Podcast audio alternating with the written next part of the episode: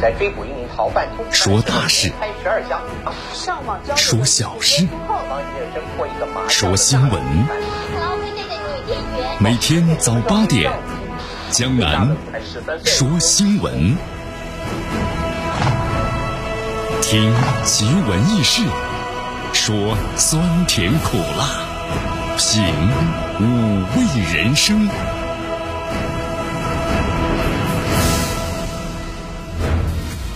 欢迎大家来到江南为大家所带来的《江南说新闻》。今天天气啊是晴，哈，太阳呢已经露出了笑脸啊，这温度呢蹭蹭蹭又起来了。最高温度呢是二十四，最低温度啊是十五度。咱们这个早晚的温差呀相差还是蛮大的，大约是有八度左右，所以说希望大家呢特别注意。今天呢是西北风是一级。今天啊天气呢稍稍有一点点偏凉，现在啊，呃，但是呢感觉蛮舒服的。好，接下来我们来关注一下今天江南说新闻的主要节目内容。首先呢，我们一起进入的是资讯早早报，资讯早早报，早听早知道。在昨天啊，咱们中国外交部例行记者会上呢，有记者提问说，中国黑客试图要窃取美国新冠疫苗的成果。发言人赵立坚说，中国疫苗的研究走在了前列，窃谁啊？那么疫苗的进展到底怎么样呢？其实中国啊领跑全球，四个新冠疫苗呢进入了临床的试验。今天的今日话题呢，将能和咱们收机前的听众朋友们将一起呢聊一聊的是，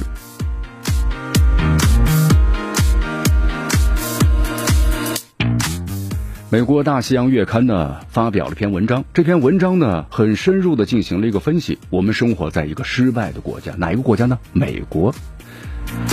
这国外的媒体自我剖析，我想呢会更加的深刻一些，对不对？那么今天今日话题，咱们就一起来关注一下。好，大话体育，天海啊，中超球队天海向足协呢是发退赛的申请了。哎呀，之前的话呢，好像天海已经是基本上留在中超没有任何的问题了，但是现在看来的话呢，还是有问题啊。呃，俱乐部呢已经在进行呢善后的处理阶段了。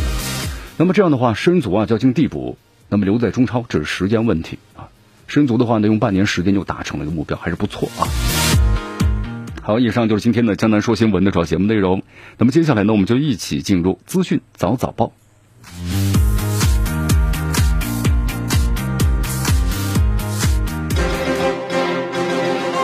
时政要闻、简讯汇集、热点评说、资讯早早报。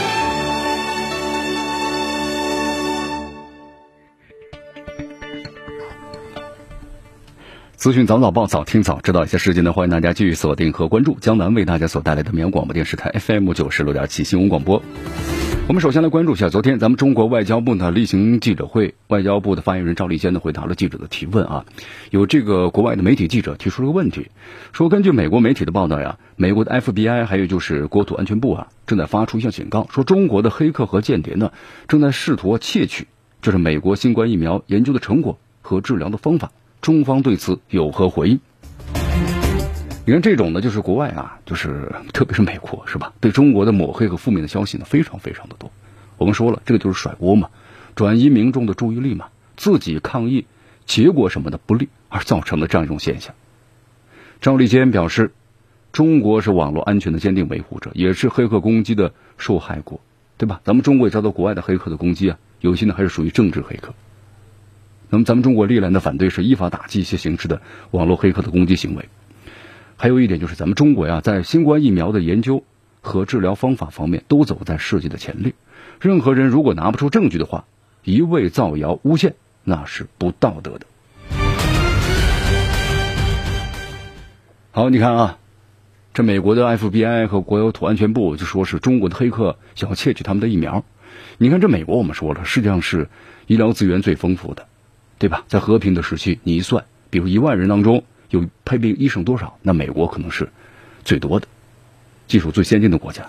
但是现在的话，我们说在新冠疫情面前，你看美国的国内确诊人数，包括死亡人数，那都是高居世界第一啊。在这种情况之下，美国还有人公然的煽动，你自己应对不利，把这责任呢转嫁给中国。那你美国就是罔顾事实、毫无底线的中国甩锅呀！那么这种表现只能生动的解释什么是无赖。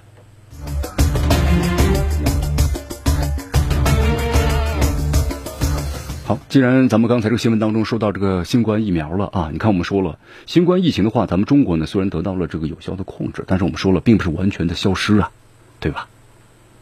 那么就有个问题了，对这个对这个整个疫情的控制，那么最好呢就是疫苗了。现在整个的新冠疫情疫苗，全世界我们说了啊，研制的到底怎么样了呢？好，江南呢为咱们收听听众朋友介绍一下，你看现在啊，全球这个新冠疫情之下呢，包括咱们中国在内，多个国家都在那争分夺秒的研制新冠肺炎疫苗，部分都已经进入到临床试验的阶段，对吧？咱们要感谢那些呢，勇于第一个站出来的志愿者。那么疫苗研制的最新情况到底怎么样了？咱们什么时候能够用上，对吧？这是大家最关心的问题。好，这里相当为大家介绍一下啊。目前的话，咱们中国有四款的新冠疫苗呢，已经获得临床的批件了。也就是现在啊，这四款疫苗呢，进入了临床的试验阶段。呃，这里为大家呢详细的说一说，这四款的新冠疫苗呢，分别是咱们的军事科学院陈薇院士团队领衔的腺病毒载体呢重组的新冠病毒疫苗，然后就是北京的科兴中维生物研发的新冠灭活疫苗，以及呢国药集团中国生物呢批获的这个临床的两个新冠的灭活疫苗。那么也就说呀，在这场的新冠疫苗研发的竞赛中，你看，包括有美国对吧？其他那些国家，咱们中国的速度是领跑全球的。那么在国外研制的情况怎么样呢？在美国的话，有三款新冠疫苗呢，也开展了临床的试验研究啊。那么在这个德国，德国的第一批这个投药工作啊，已经在上周呢完成了。就德国呢，也在进行这个相关的这个研制。那么英国的话呢，已经开展了首次的。临床的试验，英国牛津大学研究人员呢告诉记者，呃，在下个月的临床试验中，如果证明其有效的话，同时得到监管机构的这个紧急批准，那么牛津大学的所研制的第一批啊，数百万的这个疫苗就可以在今年九月份上市。好，澳大利亚呢已即将开展的临床的试验，只是临床试验啊。那么土耳其呢进入这个动物的试验的阶段了，法国呢目前的话呢还没有进入试验的阶段。因为每个国家呢，我们说了，可能研制的这个进度都不一样。咱们中国领跑全球，所以说你美国说了，中国就在窃取 你这个美国的相关的疫苗的工作。那除了就是造谣罔顾事实以外，那还有什么说法呢？好，其实这里咱们要说一下啊，志愿者们，你看我们说了，呃，在一个临床疫苗没有推向市场之前的话，经过临床的试验，但是现在的话，我们说临床试验呢，都是由咱们的志愿者呢来承担的。所以说，志愿者呢真的是非常的勇敢啊，用自己做实验给大家的探路。这疫苗属于药品，我们说药品的话，它有局限或者是或多或少些毒副作用，对吧？你看着挺简单的一这么一针，其实真的不简单呐。你看大家现在咱们吃的药或者注射的一些药剂，那都是怎么样呢？有很多的注意事项，而经过临床试验之后没有任何的问题，那么才进行了推向了市场。那么现在的话，我们说了，还没有经过临床试验之前，那就是摸着石头过河呀。咱们对这个冠状病毒的本身变异还没有摸透，是不是？啊传播途径啊，存活率也都没有完全的掌握，只是对于它这个治病的原理和机能啊，咱们探索出这么一部分，有很多的不确定性，所以说这危险还是非常大的。那么现在呢，咱们的志愿者们，你看，牺牲自己为人类做贡献，是吧？是值得尊敬的。好，在这里话，像咱们的研发疫苗的科研人员啊，科研团队，你看日以继日的在不断的加紧这个工作的，也表示呢致敬。这疫苗真的是造福全世界呀，也造福咱们的子孙后代，是吧？也希望咱们这个疫苗，新冠疫苗早日问世啊！所有的研究人员，还有我们的志愿者们，你们辛苦了，非常感谢。继续回到江南为大家所带来的资讯早早报，资讯早早报，早听早知道。继续锁定 FM 九十六点七绵阳广播电视台新闻广播。您江南刚才谈到了哈，新冠疫情的话，咱们中国得到有效的控制，但是我们说了，没有完全的消失。那么在这个全球疫情情况之下，我们说没有一个国家能够独善其身的。只要全世界这个疫情不消失的话，每一个国家都不能说自己呢完全的消失了。你看咱们中国舒兰的疫情。就出现了跨省的传播啊！你看，就在这个十号的时候呢，辽宁省沈阳的报告一例新增的这个病例啊，就是郝某，对吧？呃，是吉林舒兰市的聚集性疫情的一个关联的病例。他当时是在五月五号的时候呢，十七时在吉林乘坐呀这个 G 八零二四高铁呢到这个沈阳南站，此后的话呢，和多位同事啊，共同坐过出租汽车、网约车前往饭店的聚餐，去过按摩店，还去过单位上班，结果造成一个什么呢？一个剧情性的这么一个呢交叉的感染。根据吉林省卫健委的通报呀，那么在五月十号这一天的话呢，新增了三例的本地的，就是本地的地这个病例，其中一例呢是由无症状感染者呢转为确诊的病例。你看这三例的话啊，此前都是经过什么呢？密切接触，就刚才我们所谈到的。那么吉林省呢，共有是十五例的本土病例，均在舒兰市，密切接触者是加二百七十六人。你看密切接触者的话，我们说了可能不一定得，但是呢，必须要进行十四天的隔离呀，对吧？医学观察才能够知道呢，到底是被感染还是没有被感染。好，你看这就是什么呢？跨省的一个。传播了，然后呢，和同事，然后呢去吃饭，他去任何地方的话，都会有这个接触了。从五月十号开始，舒兰市的风险等级的调为是高风险，那么舒兰方向的火车也停运了，那么另外部分的列车呢也继续停运，而且目前最新消息，舒兰市采取了封城的措施。就现在的话呢，城市是以小区为单位，各小区原则上呢是封闭管理了。比如现在啊，这个小区呢只留一个呢出入通道，然后呢外来人员包括车辆一律是禁止入内。也就是说，现在在吉林的这个舒兰市啊，那么整个全市呢又开始封城了。这封城就像咱们整个的中国，在这个春节那个时候，那两个月的时间全封闭式的一个管理了，已经是啊。那么目前的话呢，在这个舒兰市，你看已经是复学的高三和初三的年级学生啊，又恢复是网上授课的模式了。停课呢不停学，然后要求是不出门、不上街、不串门和不聚集，所有的公共场所全部都暂停了。那么包括呢，城市、乡村、社区一切聚集活动全部停止。所以说，你看这个舒兰为什么突然间做的这么严格呀？那就是这种，你看它可能交叉感染的这速度非常快的啊。所以在这里，江南呢一听咱们广大的听众朋友们，你看当前啊，咱们中国呢，我们说了，主要是什么外来输入，对吧？新冠肺炎的疫情的话，咱们外防输入，那么内防什么呢？反弹呢？这个形势还是非常严峻的。只要全球的新冠疫情没有完全的控制消失的话，咱们中国是这个这个防控的工作是不能够放松的。所以说，咱们现在要做的就是要防范意识要做好，个人防护要做好，对吧？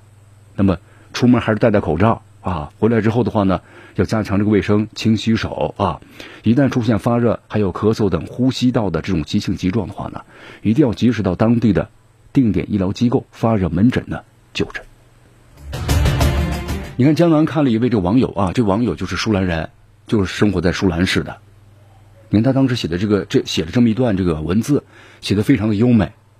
他说：“我一直生活在这里，我深深的爱着这座小城，我的家乡东北的小镇，平凡的而美丽。尽管那儿有那湛蓝的天空、洁白的云朵、温暖的阳光，以及那明朗的四季，包括那沁人心脾的稻香，但也还是名不见经传。但是呢。”在全国疫情得到有效控制的时候，新冠却在这个小镇上的大发余威。从此，我的家乡就一举成名于天下了。惶恐不安、焦虑担忧啊！但我更多的是信心和希望，因为呢，有那么一群人一定会守护呢一城山壁，守一城的安宁，定会还给我们一个可以听见鸟鸣的清晨，瞭望星辰的夜晚。愿早日战胜疫情，吉林舒兰加油！写的非常的好啊！你看最江南的那句话就是疫情还没有结束，这个冠状病毒啊就在我们的身边，可能随时呢还跟着我们呢。可能稍微你一疏忽的话，这冠状病毒啊就有机可乘了，找上你，对不对？可能你会被感染，那么交叉感染就导致家人、你的朋友、你的同事等等等等。所以在节目当中啊，江南多次提醒大家呢，不要掉以轻心，还是要保持这样的一级防范，就咱们的心态呢不能够放松啊，常戴口罩。消毒液呢，勤洗手。吃饭的时候脱下口罩啊，用消毒液洗手，对不对？你看看，同时呢，最好是我们说了飞沫传播嘛，就要保持一米五的距离啊。呃，咱们现在的话呢，用现金少了，是不是？咱们用电子支付，这样的话可能会更好一些啊。因为这个纸钞上呢，供应日沾染上这个冠状病毒的细菌，所以说尽量的不用这个现金。所以说在这里的话呢，这个卫生安全工作，咱们呢一定要做到位啊。好。继续加油啊！我们相信这晴天很快会到来的。继续锁定和关注江南为大家所带来的资讯早早报。迎着晨光，看漫天朝霞，好的心情，好听的新闻。走进江南说新闻，新闻早知道。与江南一起聆听江南说新闻。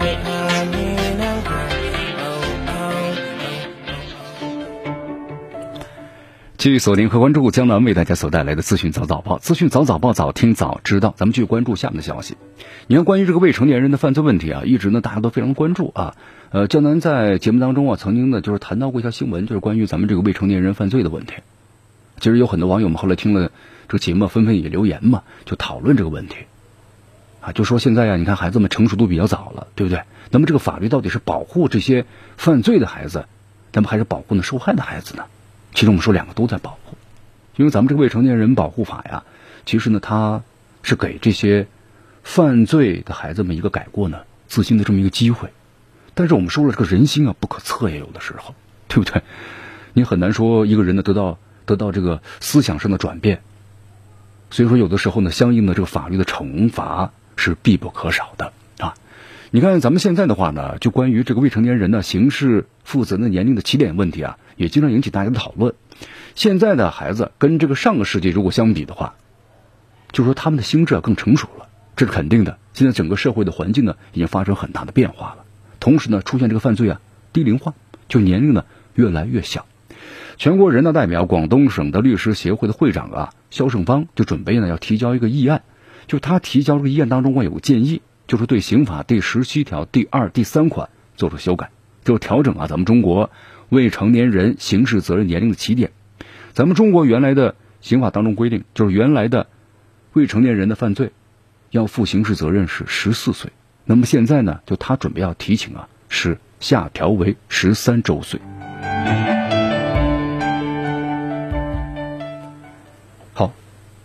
现在的话，十三周岁一岁啊，有有的网友就说这一岁的话呢，好像界定不是特别大呀，对不对？好，其实我们要来看一下，就是孩子们。首先，这个生理的成熟，就是逐渐逐渐的发育的成熟，对异性感兴趣，那可能至少到这个十二岁以上，对吧？你看一九年就去年的时候呢，有这么一条新闻：十三岁的大连男孩蔡某某呀，把居住在同个小区之内的十岁的女孩呢小琪给杀害了，而且呢抛尸这个灌木丛当中，因为他呢才十三岁，对吧？咱们中国是法定十四岁要负刑事责任年龄，那么警方就没办法，法律这么规定，不予追究刑事责任，只是呢三年的收容教养。所以这个事件的话，当时也是引发了一个讨论嘛，就是不是应该把这个刑事责任年龄要降低的问题。但是从这个被害人家属来说，你看小七的母亲表示，赔偿之外，他更希望得到加害人的这个亲属的道歉，同时让这个杀人者是吧，那应该是以命来偿还的。好，这样的事情啊，你看还是蛮多的啊。刑法的规定，年满十四周岁不满十六周岁的人，如果犯故意杀人、故意伤害等等等等等等的，那么是要负这个刑事责任的。那么十四岁以下的，现在咱们中国规定的是，属于是未就是没有绝对刑事能责任能力的人，所以说他无论实施何种行为的，都不构成这个犯罪。呃，咱们中国这个刑法呢是一九七九年规定的，一直沿用至今了。那么这个规定啊，虽然说是对未成年人有个保护嘛。就希望能够给他们一个改过自新的机会，但随着社会的发展，我们说了，可能这未成年的心智啊，比四十年前的未成年人有了很大的变化了，是不是？而且现在呢，就是说每一起没有满十四周岁的未成年人呢，犯下这个案子呢，让人触目惊心啊，都是恶性案件呐。所以说现在的话呢，关于这个最低刑事年责任年龄，那么引起了大家的一个争论。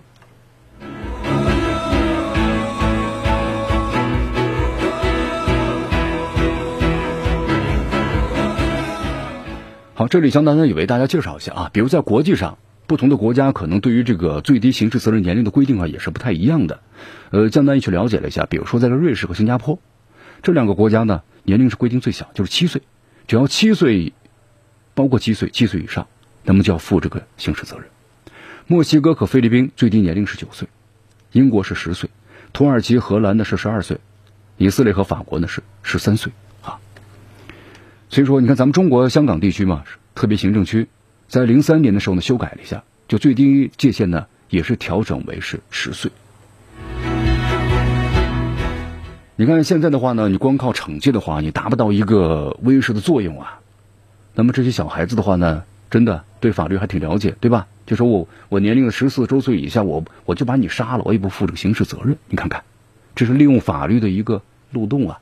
所以说有人就呼出了，这这个未成年法到底是保护受害人还是保护这个施施害者呀？好，这里面确实呢有一些这个问题啊。你看，有很多的网友们呢提出自己的一些见解，是吧？你看这个犯罪啊，我们说了，它有严重性、轻刑啊，不同的等级类型。但如果涉及到故意谋杀啊、强奸等等，那么一些非常恶劣的这样的犯罪行为，其实不论年龄，因为这个时候犯罪的话呢，其实我们感觉跟年龄已经没有关系了啊。不论这个年龄，应该是呢实施这个法律的严惩。你看啊，其实我们大家都支持啊，改变未成年人负刑事责任能力，这点是肯定要有的。没有这样的法律的惩戒的话呢，他们是不会有这样的一个紧箍咒的。就是对于某一些人来说，降低年龄对少年犯罪分子来说，肯定会有的警示作用的。而且我们说了，这样去做的话，对社会是一种负责任的态度，是吧？那么对于降低这个犯罪成本，而且使这个少年的父母对自己的孩子呀有效的教育，也有促进作用啊。这是我觉得认为呢，是符合这社会发展的规律的。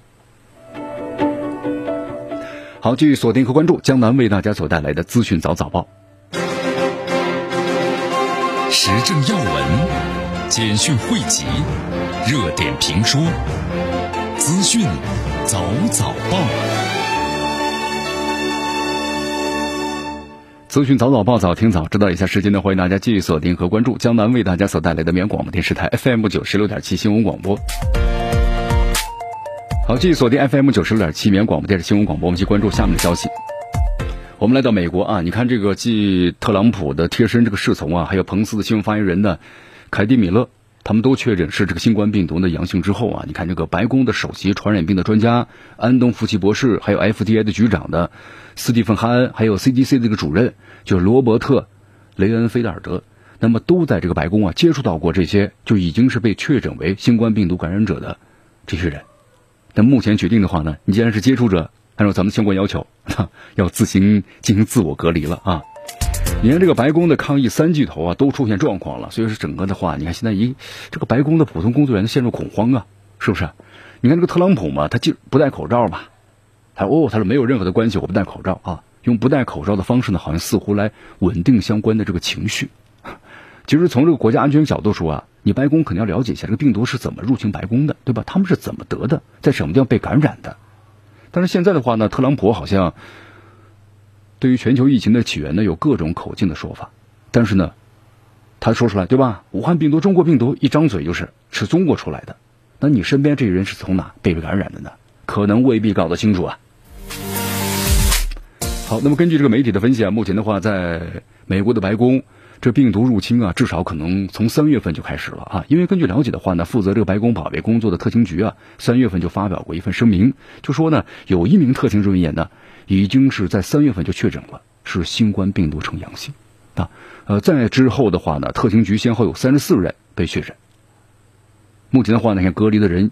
整个的话是有六十个人，特勤局，美国特勤局啊有七千六百名的雇员，其中三千人是大约，就是超过三千人呢，是为这个总统还有副总统重要人物、重要部门的提供服务。一旦有人确诊为阳性，那肯定形成一个巨大的这个病毒的传播链。所以说，你看这个美国电影当中，咱们现在看到吧，美国这个特勤局就负责整个美国的总统的这个安保工作嘛，看上去无限风光啊，但工作环境其实呢并不好。你看，在这个特朗普身边执行的特勤人员呢。特朗普在白宫的时候呢，他们就不可能像这个特朗普一样有个很大的办公室、很大的休息室，他们只有一个呢很小很小的一个休息室里，空间狭小。特勤人员呢，你保持一米五的距离可以吗？没办法，没有这样的社交距离啊。而且还有一点，特勤人员呢以前都没戴口罩，最近才逐渐逐渐的开始把口罩呢戴上了。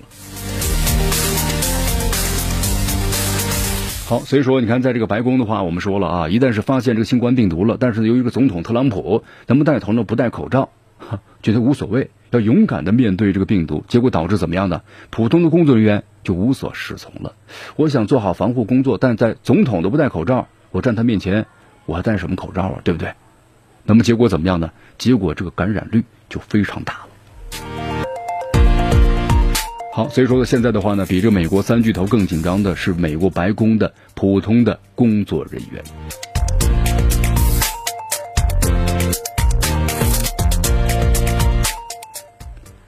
好，你看这特朗普的话，我们说了啊，咬紧牙关呢，希望美国呢尽快的复工复产，否则美国的经济呢可能就要崩溃了，是不是？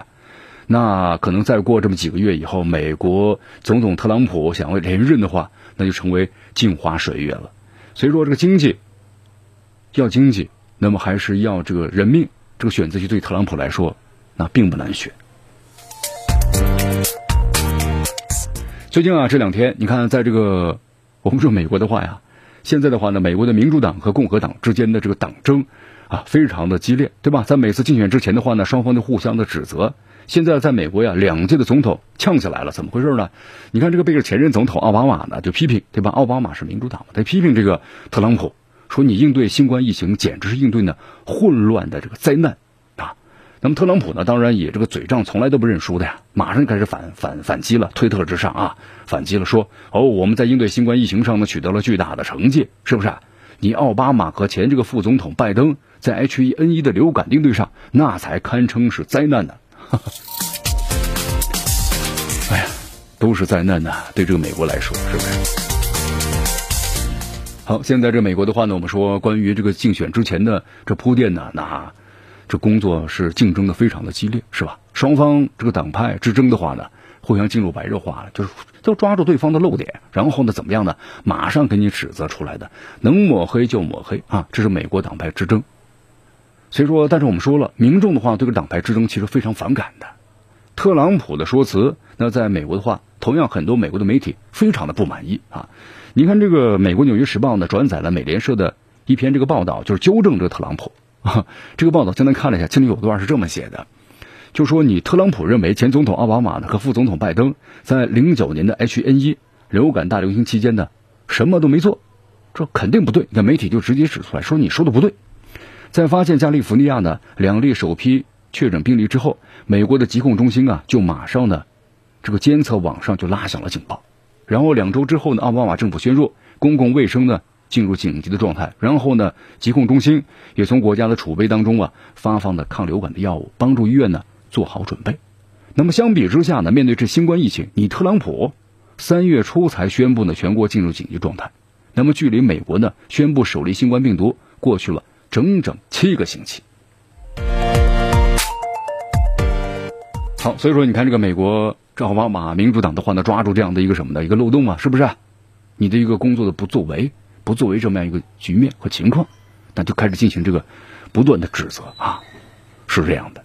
你看奥巴马的话呢，那么这两天他特别谈到了，他说美国在美国人生活当中啊，自私、搞派系、搞分裂，包括视他人为敌的风气啊太盛了。那么这是美国应对呢整个疫情危机一直乏力和欠缺的原因之一啊。所以他说了这么一句话：当政府以这对我有什么好处和其他人见鬼去的心态运作的话。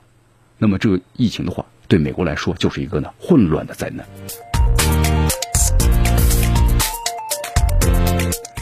好，其实你看这个美国这个前总统奥巴马呢和美国的现总统啊特朗普之间的互相的掐来掐去啊，其实就是是美国呢两个政党对吧？共和党和这个民主党驴象之争嘛。这两个党党制呢本身就是分类的。你看共和党代表的资产阶级有自己的州长、议员、专家学者、媒体。这个企业，那民主党集团呢代表的也有啊，是不是？那么在遇到问题的时候，这两党呢互相的指责，互相的下绊，是不是？互相的算计。那么这样的做法，其实啊，对于老百姓来说呢是非常的反感。那么作为这个老百姓来说，希望你这个政府，不管是哪一个党，在美国你执政的话，你首先呢要把这个国家呢非常平稳，或者遇到任何一种灾情的话呢，都要去积极的去应对啊，这是任何普通民众的心态嘛。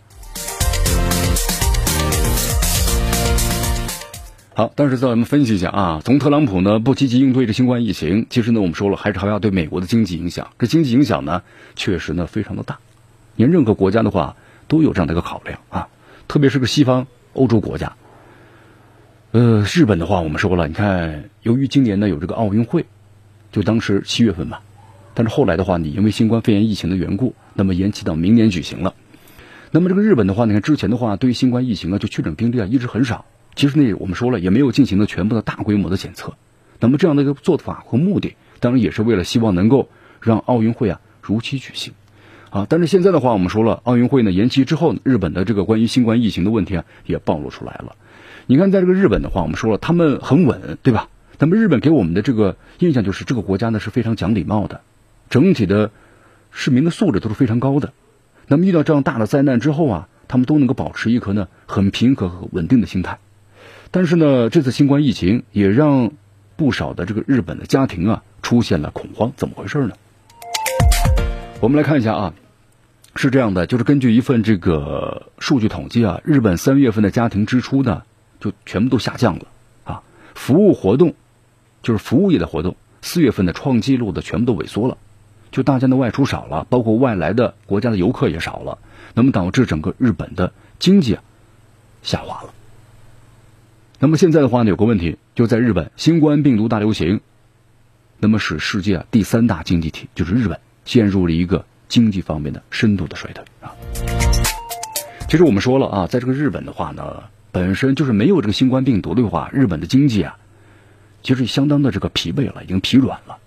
所以说，日本的话呢，非常希望能够借助今年的就是奥运会，能够呢提振一下日本的经济。但是没想到呢，新冠疫情的影响。这奥运会啊没取消就是好好事了，对吧？他们延期到明年举行了，所以导致呢新冠疫情又导致日本整个旅游业以前非常的不错，但是你看我们说了，由于这个新冠疫情影响啊，咱们中国作为旅游业这个输出的一个大国，人员的减少了，你看所以导致了整个的全球的旅游业啊这个收入啊急剧下降，那也包括这个日本。你看刚刚过去的五一本来是黄金周，是不是？那在往年的话那，日本中国人去的太多了。但是今年的话呢，你看，在这个五一之前的话呀，门庭若市。好，所以说，在日本的这个日升基础研究所呀，经济部门的这个主管呢，斋藤太郎面对记者采访时呢，就谈到了，就说日本现在整个经济啊，第二季度呢，那么进一步的下滑，就说如果没有病毒的话呢，日本经济也可能会出现这样的问题。呃，本来是希望能够提高，就是通过这个奥运会。能够提高一下、提振一下经济，但是这次疫情的话呢，可以说是彻底摧毁了任何复苏的机会。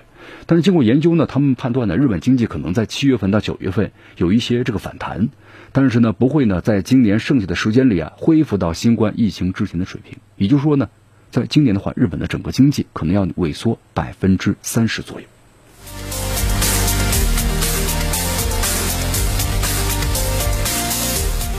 好，都有这样的情况啊！全球我们说了，全球经济一体化，现在这种情况，一荣俱荣，一损俱损，对吧？你看咱们中国呢，有部分网友说，这美国你看受新冠疫情的影响，以前就是为了经济，把这个人民的生命的放在后面了，对吧？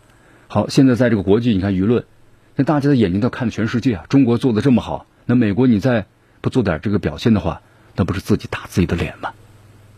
但是呢，我们说了，美国经济如果出现崩溃的话，对中国呢同样影响是非常大的。你看现在美国这个新冠疫情啊，感染人数超一百多万呢，是不是？死亡人数超十万呢？对他们经济影响大吗？它影响非常大呀。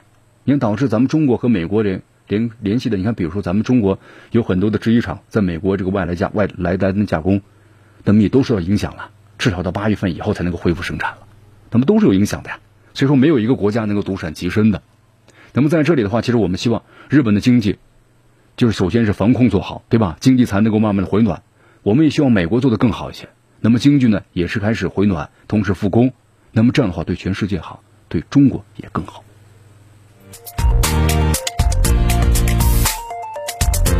好，这里是江南的为大家所带来的资讯早早报，资讯早早报，早听早知道。迎着晨光，看漫天朝霞，好的心情。好听的新闻，走进江南说新闻，新闻早知道，与江南一起聆听江南说新闻。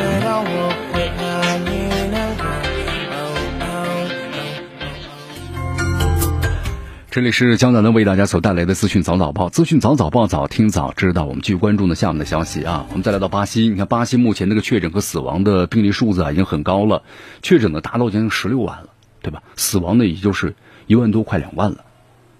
那么现在在这个巴西啊，你看科学家们是这么说的：说现在巴西呢没办法开展的广泛的检测。那么如果要是全国大面积检测的话，肯定更糟糕，可能确诊人数啊是现在的十六万将近的确诊人数的十五倍甚至二十倍更高了。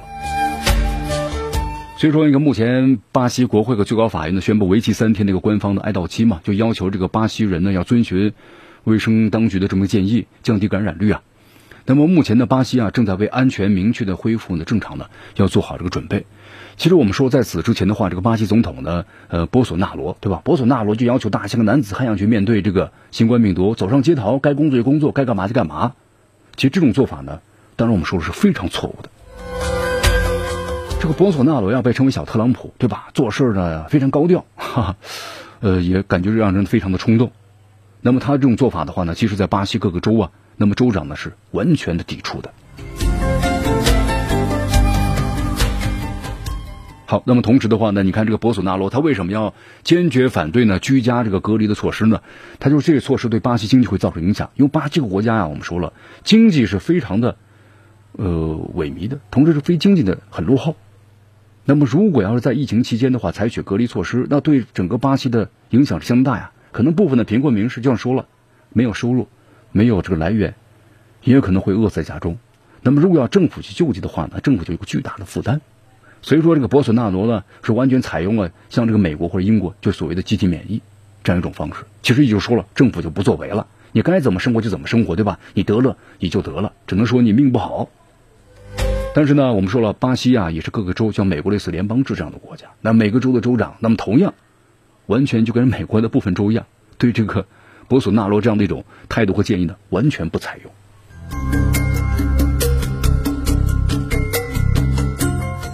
好，你看，包括这个巴西啊，咱们举一下啊，新冠疫情期间，巴西政府呢各部门之间有不断的冲突，圣保罗州还包括里约热内卢州啊，他们州长都顶出来对博索纳罗的压力。就坚决要求呢，把从三月份开始有效的隔离措施啊，延长到五月底。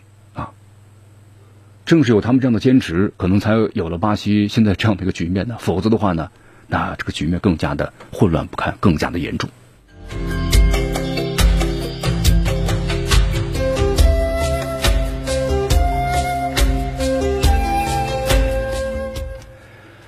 好，这里是江南的为大家所带来的资讯早早报，资讯早早报，早听早知道啊。以上就是资讯早早报的全部内容啊。那么接下来我们就进入今日话题。